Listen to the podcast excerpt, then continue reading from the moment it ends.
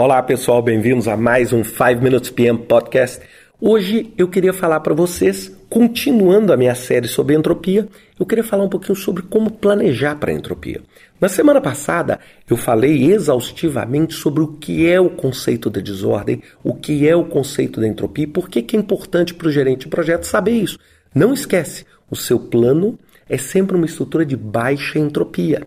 O seu plano tende o quê? A ter um caos na execução, por quê? Porque é assim que as coisas evoluem naturalmente, de uma posição de ordem para uma posição de desordem. E o seu papel e o seu crachá de gerente de projeto nada mais é do que um combatente da entropia, né? um combatente para evitar que a entropia destrua o seu projeto. Então, a primeira coisa que eu queria compartilhar com vocês, o primeiro conselho: os grandes gerentes de projeto, eles permitem flutuações.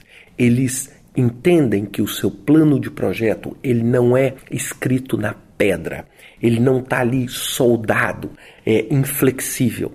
Esses gerentes de projeto eles permitem flutuações. No entanto, eles não permitem o caos. Observem bem o que eu estou falando. Eles permitem com que tarefas tenham flutuação, mas ele não permite com que o caos se instaure. Então o que, que acontece? Muitas vezes eu posso chegar numa tarefa e falar assim: ó, essa tarefa ela pode flutuar, desde que o nosso objetivo final não flutue. Esse é um conceito super próximo do que eu falei quando eu gravei outras coisas sobre corrente crítica, quando a gente fala sobre teoria das sessões. É entender o que realmente eu posso permitir de flutuação e o que eu não posso. Por quê? Porque a partir do momento que eu criar uma estrutura que não tem flutuação, o que, que vai acontecer? Essa estrutura não sobrevive naturalmente, porque ela vai ser uma estrutura de tão baixa entropia que absolutamente qualquer coisa vai destruir aquela estrutura. Ela se torna uma estrutura absurdamente frágil. Segunda dica que eu quero passar para vocês é que esses gerentes de projeto, eles reconhecem que problemas vão acontecer, porque eles reconhecem que o quê? Que o próprio projeto está sujeito às forças da entropia.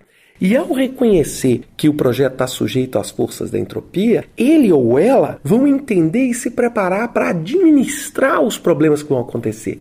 Você nunca pode planejar o que a gente fala de condições normais de temperatura e pressão, porque no mundo real você não consegue ter um ambiente de laboratório.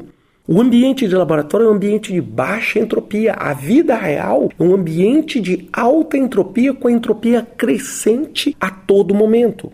Então o que, que eles fazem? Eles fazem uma grande gestão de risco. Eles fazem cenários. Eles discutem se isso acontecer, qual tipo de ação que eu tomo. Se isso acontecer, eles se preparam melhor, eles não vão com uma solução apenas para aquela batalha que é entregar o projeto. Então você analisa quais pontos você pode flutuar, quais pontos você não pode flutuar. E a minha terceira é dica e dica final. A maior parte do caos nos projetos é estabelecida e criada pela absoluta incapacidade das pessoas de controlar o processo de desordem. Muitas vezes você quer tudo tão perfeito, tão certo, que você acaba quebrando e o caos acaba se instaurando. Ou você quer uma coisa tão revolucionária, ou você quer dar um salto tão grande que você não tem estruturas sociais, estruturas logísticas capazes de dar esse salto. Então você gera simplesmente um colapso. E muitas vezes esse colapso é onde o seu projeto afunda. Então entenda isso. É? Entenda, você tem que permitir essa flutuação. Então parem com essa questão assim: olha, eu, eu peguei, montei meu plano e nada pode ser diferente. Não. Entenda o que é crítico. Entenda quais são as condições que você tem flexibilidade para negociar. Permite variação e entenda aquilo que você não permite. Para que você entenda até onde você pode ir em cada coisa.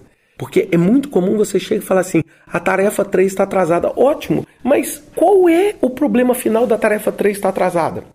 Qual é? É algo que eu consiga viver ou é algo que eu não consiga? Porque não esqueça, manter a ordem, como manter a casa limpa, como manter a sua camisa branca, como eu falei na semana passada, exige energia e muitas vezes essa energia gera desgaste, gera gasto adicional de dinheiro, etc., pela absoluta incapacidade que nós temos em viver dentro de um ambiente que seja um pouco menos estável, principalmente aqueles que têm uma visão mais dogmática do gerenciamento de projetos. Pensem nisso, assistam e, por favor, meu pedido final: entra no YouTube, digita a palavra entropia Procure se educar um pouco mais. Quanto mais você entender esse efeito, mais tranquilo e mais perceptivo você vai ter dos reais desafios do seu projeto. Pensem nisso. Um grande abraço para vocês. Até semana que vem com mais um 5 Minutes PM Podcast.